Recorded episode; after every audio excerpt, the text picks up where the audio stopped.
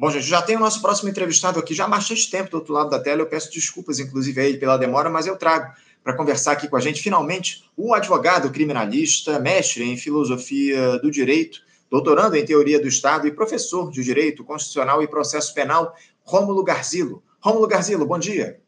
Eu, eu só estou com seu áudio fechado, Rômulo, teu microfone. Oi. Oi, pronto, perdão. Tudo bem, Anderson? Como é que vai? É, é um prazer para mim estar aqui no, no programa Faixa Livre, já assisti diversas vezes. É, a Laura, inclusive, minha, minha colega é, de, de escritório de direito, também já falou aí algumas vezes, ela adora falar, enfim, a gente está sempre à disposição aqui para poder ajudar vocês a trazer aí para pro, os ouvintes aí, enfim, opiniões jurídicas sobre, sobre os temas relacionados à política no Brasil. Eu que agradeço, Romulo, a tua participação com a gente aqui. Um prazer te conhecer, primeira vez que a gente conversa no programa e a gente tem muitos temas aqui para dialogar contigo na edição de hoje, Rômulo, porque a gestão criminosa do Jair Bolsonaro ao longo dos últimos quatro anos aqui no Brasil, Rômulo, levou a um desejo dos brasileiros aí de que todos os atentados cometidos pelo ex-capitão sejam colocados em pratos limpos. Isso, de alguma forma, começa a ocorrer. Porque se no flanco eleitoral o ex-presidente já está inelegível até 2030 em dois processos, na esfera criminal a situação dele vai se complicando. O tenente-coronel Mauro Cid, seu ex-ajudante de ordens, estabeleceu um acordo de delação premiada com a Polícia Federal e os primeiros vazamentos dos depoimentos do militar já estão aparecendo. Romulo, eu não sei se você tem acompanhado aí a cobertura da mídia corporativa sobre essa delação do tenente-coronel denunciando o Bolsonaro. Muitas informações têm surgido e eu queria saber a sua opinião a respeito, eh, mais especificamente, desse expediente utilizado pela Polícia Federal. O, procedimento adotado até aqui para conseguir novas informações sobre a uh, eventual participação do ex-presidente de figuras ligadas a ele em episódios criminosos tem se dado da melhor maneira? Qual é a sua análise dessa delação premiada do Mauro Cid, Rômulo? Não apenas pelo que já apareceu, mas pelo processo em si. Olha, é, eu sou professor né, de, de Direito Constitucional e, e Processo Penal e quando a gente analisa a gestão Bolsonaro, né, e a sua relação com a democracia, eu já falei até isso em aula, assim, é, não, é, não é uma opinião meramente política dizer que houve tentativa de golpe, dizer que houve, é, enfim, todo tipo de, de tentativa de, de, destruição da democracia. Isso não é uma opinião, vamos dizer assim, ideológica, política, isso é uma opinião até jurídica, né, porque o que foi feito, os posicionamentos do presidente desde que entrou, desde 2019, acho que já em maio, não lembro ao certo mês, mas já, já, já tinha manifestações de rua pedindo abolição do Estado Democrático, pedindo fechamento do Supremo, tudo isso apoiado pelo presidente, né, que ocupa uma, uma cadeira tão importante, tanta responsabilidade. Então, é, fico de acordo com, com você, Anderson, no sentido de que todo mundo sabe, todo mundo viu, é, a gente tem internet, a gente lê jornal, a gente tem canais uh, como, como faixa livre aqui que, que denunciam, denunciavam os atentados do Bolsonaro à democracia. Ele próprio aparecia na televisão, vez ou outra, uh, falando todo tipo de absurdo. Então, é, que, que a gente sabe e que, que houve, é, enfim, um, uma gestão perigosíssima e ilegal, isso é, isso é claro, né? Isso acho que não, não há dúvida para ninguém. Uh, e a gente realmente tem que punir isso, a gente tem que ir atrás, a sociedade civil tem que, tem que se organizar, o próprio Estado, o Ministério Público, polícia, todo mundo tem que se organizar para que a gente não volte a, um, a um período de, de, de, exceção, a um período de ditadura que a gente passou por tantos anos, tantas décadas ao longo do século XX. Né? Então, isso é importante. É, por outro lado, como a gente está nesse Estado democrático, a gente tem que punir com provas, tem que punir da forma correta, tem que punir dentro da lei, né? O que, inclusive, a gente também sabe que não foi feito na época da Lava Jato, em outros momentos. Uh, a gente acabou atropelando as leis e isso prejudicou o processo, né? É, me preocupa um pouco a questão uh, da delação premiada, porque a delação premiada ao longo dos anos ela se tornou um, um expediente, né? é, um pouco duvidoso, até pelo que foi feito na Lava Jato, né? Todas as prisões preventivas que eram feitas para conseguir acordos de relação premiada, tudo isso acredito que desmoralizou um pouco o Instituto, né? É, não acho que é o caso do CID necessariamente, enfim, teria que, que se analisar aí. É, o que se sabe é que a polícia já tinha provas bastante e o CID apenas está corroborando. É, como, como eu falei, né? Que, que havia ali é, tentativa de golpe, enfim, alguma instrumentalização para que houvesse golpe, inclusive é, uma tentativa de animosidade dos, dos militares, isso é claro, né? Não à toa se acamparam na frente dos, dos quartéis, né? Mas há que, ter, há que ter cuidado, acho, acho que há que se fazer as provas com, com qualidade, é, para que, que, que, não haja margem de margem a dúvidas, né? Me preocupa um pouco a questão dele ter sido preso depois ser delatado, né? Enfim, a gente vê um pouco isso, uh, mas acredito que, que a polícia já tinha muitos elementos de prova, né? Então já havia já uma investigação anterior que já tinha colhido bastante coisa e o que o Mauro está apresentando são, são elementos que não estavam nessas investigações, são coisas novas, né?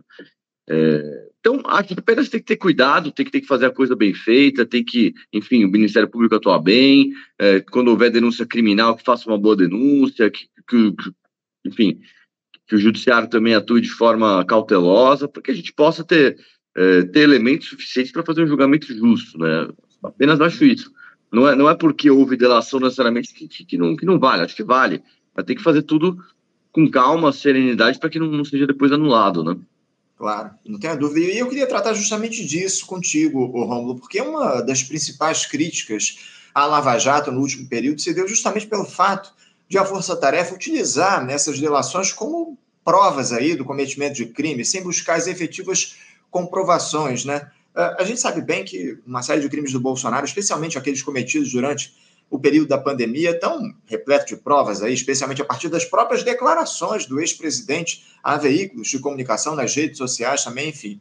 Agora, nesses episódios que Mauro Cid tem delatado a Polícia Federal, Romulo, especialmente no que diz respeito às joias, eh, você acredita que a investigação vai conseguir comprovar a participação do ex-capitão nessa suposta quadrilha, sem repetir o modus operandi da Lava Jato? Esse essa espécie de sentimento de vingança que tomou conta de parte da sociedade e punir os crimes cometidos pelo Bolsonaro, isso não pode contaminar as investigações e criar um clima de vale tudo? Concordo, concordo. É, eu entendo, é, eu, eu até escrevi sobre isso, não, não publicou ainda, mas eu escrevi um artigo sobre isso, sobre a reação né, do STF e das instituições é, contra o Bolsonaro, se isso seria legal ou não. É, eu entendo que, que uma reação mais enérgica sobretudo num caso em que colocou em risco a democracia brasileira, é, isso é essencial. Se a gente vai, por exemplo, na Alemanha, o Tribunal Constitucional Alemão, ele, ele tem essa atuação enérgica uh, em casos, enfim, de partidos políticos, de, de organizações que, que tenham ideias antidemocráticas. É, obviamente, a Alemanha passou por isso no nazismo e e, e se organizou para que isso não volte. Então, é, a democracia moderna, pós Segunda Guerra Mundial, ela tem é, mecanismos de proteção de golpes, né? Porque a gente sabe o que, que pode acontecer, né? que essas visões de mundo uh, fascistas, enfim, muitas vezes autoritárias, podem causar. Então, uma reação mais enérgica, isso é da democracia. É, é o que o Popper fala, né? A questão do, do paradoxo da intolerância, que já, já tanto se discute, né? Ou então a questão da democracia defensiva, democracia uh, militante, tem uma série de nomes aí para reações mais enérgicas, esse tipo de coisa. Então, eu, eu acho que isso pode ter, deve ter, porque a gente tem que proteger o nosso, o nosso, o nosso sistema democrático. Mas, claro, tem que tomar cuidado com a politização, né? Uma vez que a gente já uh, afastou o perigo, né? O perigo está afastado, a gente uh, tem uma democracia hoje em dia, tem um presidente, uh, enfim, que não é um golpista, que, que defende a, as bases da democracia, no mínimo, tem que ter cuidado para não politizar o processo, né? O sentimento de vingança, ele eventualmente pode causar ali, tanto, tanto de um lado quanto do outro, porque, de um lado, o sentimento de vingança pode fazer com que uh, as autoridades se sintam compelidas a, agir com mais pressa, a não tomar tanto cuidado, enquanto do outro lado você pode ter agentes uh, dentro da, da, das próprias corporações que vão falar assim, poxa, então, está politizado, então vou politizar do outro lado. Isso tudo contamina, isso, isso tudo não é desejável, né? É, o, o, desejável que seja feito aqui com parcimônia, calma, as coisas uh, vão caminhando. Eu não, eu não sei, não acompanhei direito a questão das joias. Hum. Mas sei que há bastante problema para o Bolsonaro, né? O próprio advogado o Acef parece que, que, que tem é, declarações ali estranhas, né? Pegou dinheiro, devolveu dinheiro. Uh, o Bolsonaro também parece que, que, que, tem um envolvimento bastante delicado. Eu, eu acho que, que com certeza dá para alcançar aí, é, levando o processo de uma forma adequada, dá para alcançar uma punição. Acho que sim, né? Acho que o caso das joias, pelo menos pelo que eu entendo, ele está mais bem desenhado do que, do que outros, essa coisa de tentativa de golpe, etc. Essa daí eu não sei até que ponto que, que não está mais frágil. Acho que os das joias estão, pelo que eu li, assim, parece que está mais robusto, né? Sim, sim. É, tá, tá mais avançado, inclusive, as investigações estão mais avançadas. Agora, chama atenção o fato de que uh, o Bolsonaro possa ser punido justamente pelo, pela venda de joias diante de tudo que ele fez em relação ao país, né? Tentativa de tomar o poder através de um golpe, dessas milhares, centenas de milhares de mortes que ele promoveu durante a pandemia aqui no nosso país, que ele precisa ser responsabilizado por todo esse processo, enfim. É, a gente lamenta que. Ah, e, e, a gente espera, acima de tudo, que esse seja o primeiro de muitas outras, a primeira de muitas outras condenações que venham em relação ao senhor Jair Bolsonaro, ex-presidente da República. Agora, o, o, o Rômulo, o, o subprocurador do, da, subprocurador da República, o Carlos Frederico, que é responsável pelas investigações aí que atingem o ex-presidente Jair Bolsonaro, ele andou dizendo que as informações apresentadas até agora pela delação lá do Mauro Cid são apenas narrativas, que ainda precisam ser comprovadas. Uh, é, é, evidente, mas é, isso também evidencia uma, uma disputa que existe, o, Romulo, dentro uh, da institucionalidade, dentro dos órgãos de Estado aqui no nosso país. Essa postura, essa posição do Carlos Frederico não é isolada. Há essa disputa, como eu citei aqui, entre o Ministério Público Federal e a Polícia Federal em torno dessas investigações e em relação também a outros temas. Eu queria saber de você, Romulo, se é possível é, que esse tipo de disputa que se estabeleceu é, pode, de alguma forma, prejudicar as investigações, beneficiando o Jair Bolsonaro. Como é que você vê essas discussões, esse debate, esse diálogo, esse confrontamento entre o Ministério Público Federal e a Polícia Federal no que diz respeito às investigações relativas ao Jair Bolsonaro? Olha, basta ver a, a conduta do, do Augusto Aras à frente do Ministério Público, né? Como prejudicou, né? Como uh, colocou em risco as instituições. Então, com certeza, é, esse tipo de, de, de politização não, não, não, é saudável jamais. Ainda mais o Ministério Público, que é uma instituição onde na Constituição está prevista a função dele de proteção das instituições democráticas. Então, o Ministério Público deveria, uh, eu não sei nem como isso acontece, mas deveria como um todo, está em busca de, de, uma responsabilização de tudo que foi feito. Né? Como eu disse, é, não é uma questão ideológica política, é jurídica. A gente sabe que, que por exemplo, as declarações na, na época da pandemia, eu acho que até os líderes da direita mais direita no mundo inteiro acharam aquilo demais. Né? Se for pegar uh, o Trump, por exemplo, não, não, sei se bateu palma até, até, até que ponto bateu palma para o Bolsonaro. Então, assim, foi realmente algo escandalizador, né? Com certeza isso, tudo isso prejudica, né? Tudo isso prejudica. E aí a importância da gente ter tido um STF que foi mais enérgico, né? Porque se a gente ficasse esperando o Ministério Público, naquele momento, atuar, enfim, representar, eh, buscar punições, a gente não teria, talvez, nem conseguido se defender direito de tudo aquilo que estava sendo feito, todas as ilegalidades estavam sendo feitas no campo eleitoral, as tentativas uh, de desacreditar as urnas, né? Então, com certeza, isso pode prejudicar, é preocupante, né? Agora, é uma questão que, que, que sai um pouco do nosso controle, assim, de, de advogados, de analistas, e etc., porque acaba sendo um problema de cultura brasileira democrática. Né? Como é que um órgão como o Ministério Público pode, pode, pode estar cindido dessa forma, né? Isso é uma coisa muito estranha.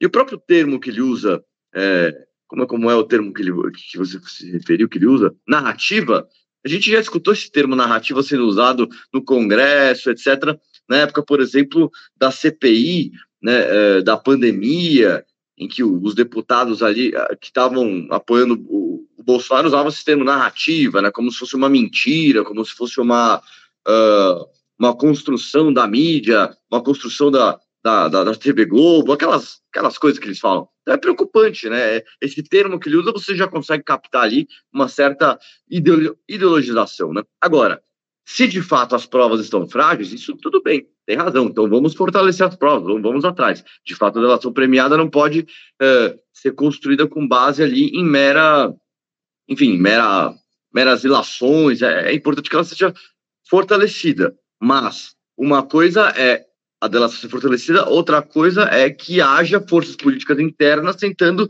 prejudicar uh, o processo criminal, as responsabilizações, né?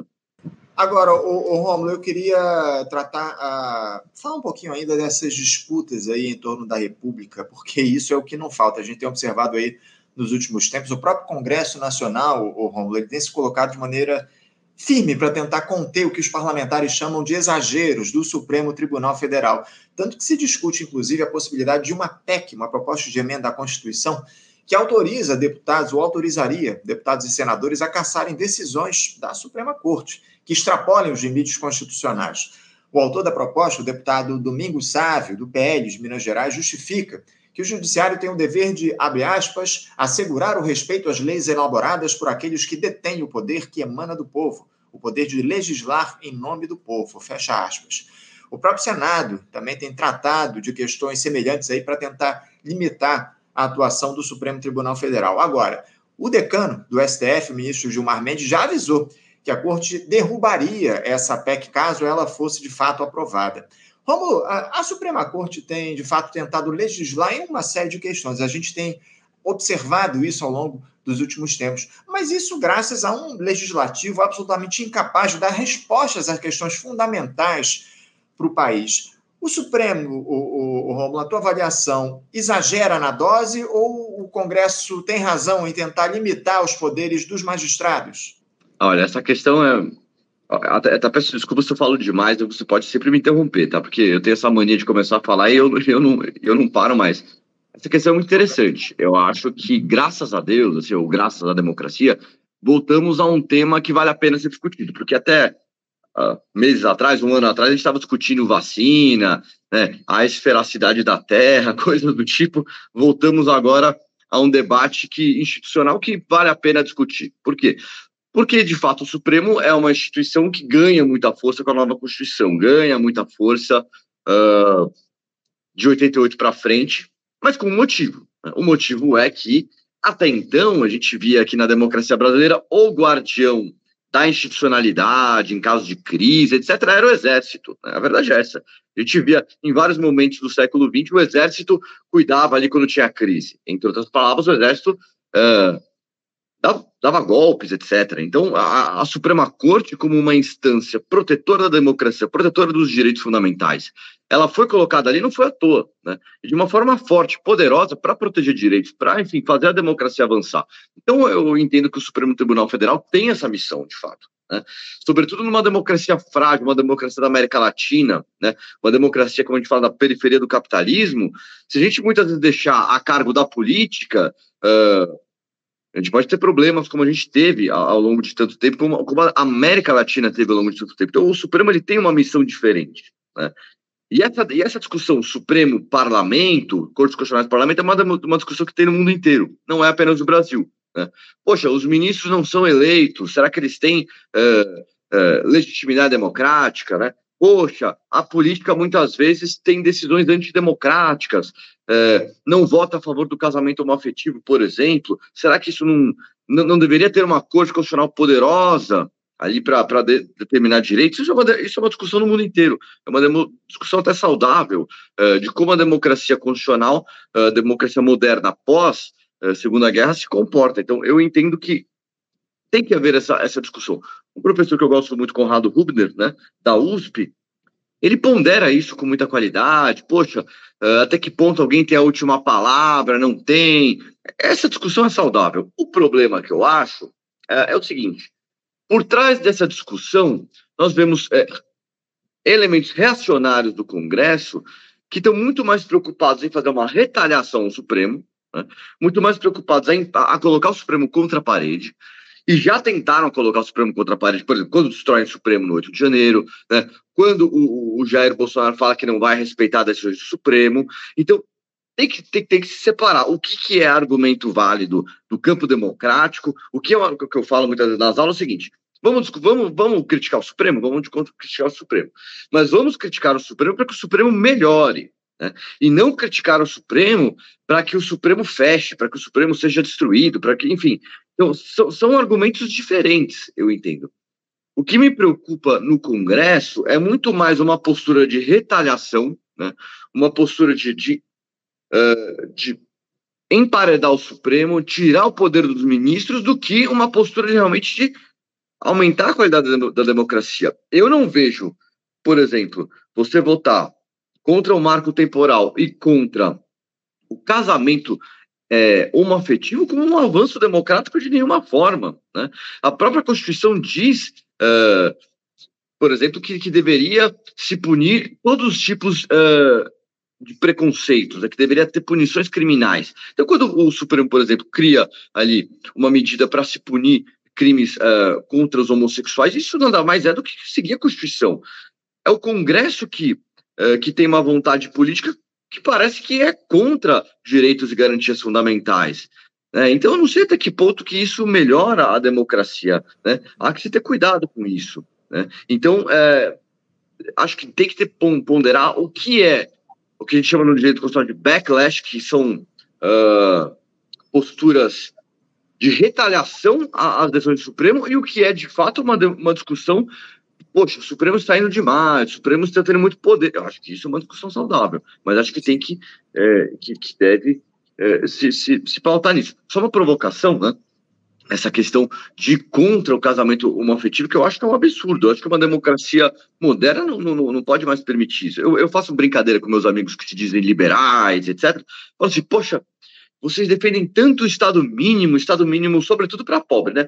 Estado bem pequenininho, mas quando se trata das liberdades sexuais, quando se trata do que as pessoas vão fazer na cama, aí o Estado tem que ser máximo, aí é um Estado robusto, um Estado que que que está ali investigando o que o sujeito está fazendo da vida dele. É, é claro, claramente aí há um abuso e que o Supremo, ainda bem, decidiu a favor ali uh, do casamento homoafetivo, das minorias, enfim. Então, acho que voltar nesse tema é muito prejudicial à democracia.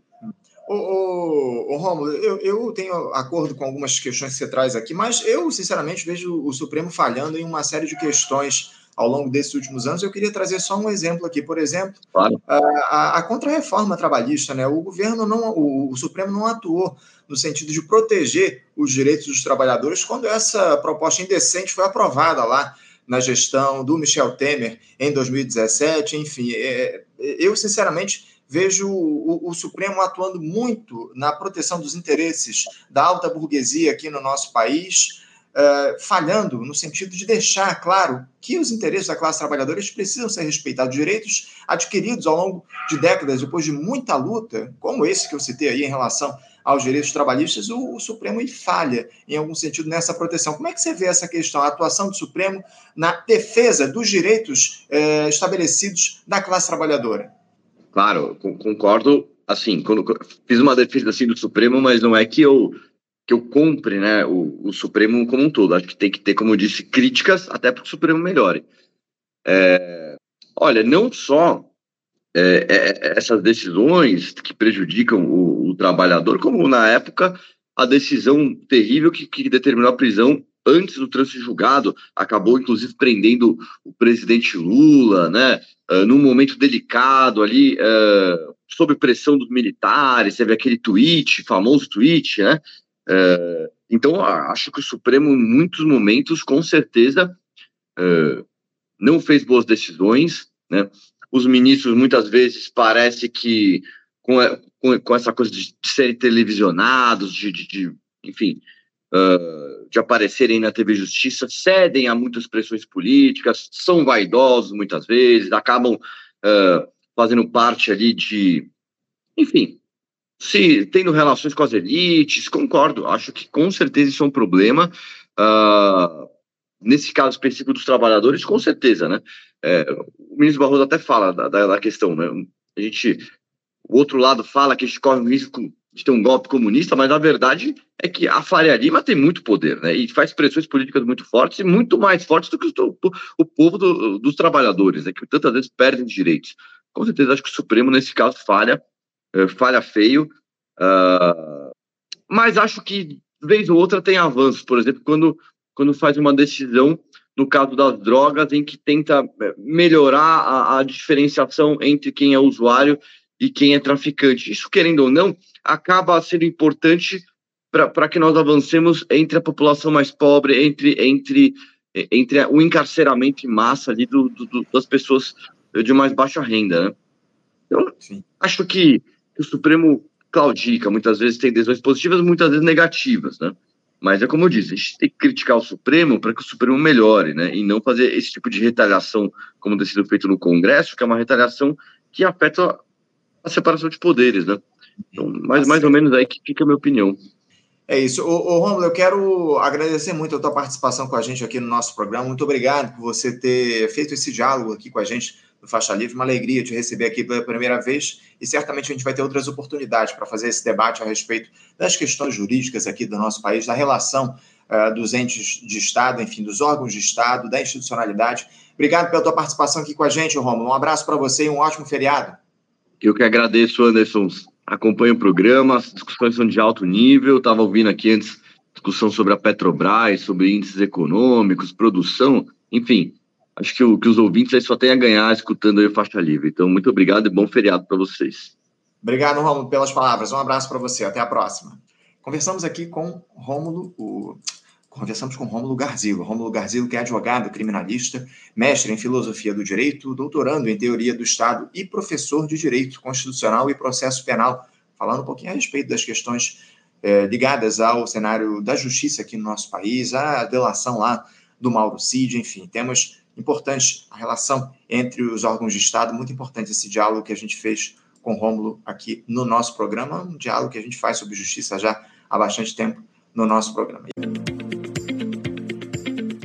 Você, ouvinte do Faixa Livre, pode ajudar a mantê-lo no ar. Faça sua contribuição diretamente na conta do Banco Itaú, agência 6157, conta corrente 99360 dígito 8. Esta conta encontra-se em nome do Sindicato dos Professores do Município do Rio de Janeiro e região, o Simpro Rio, uma das nossas entidades patrocinadoras, mas seus recursos são destinados exclusivamente para o financiamento do nosso programa.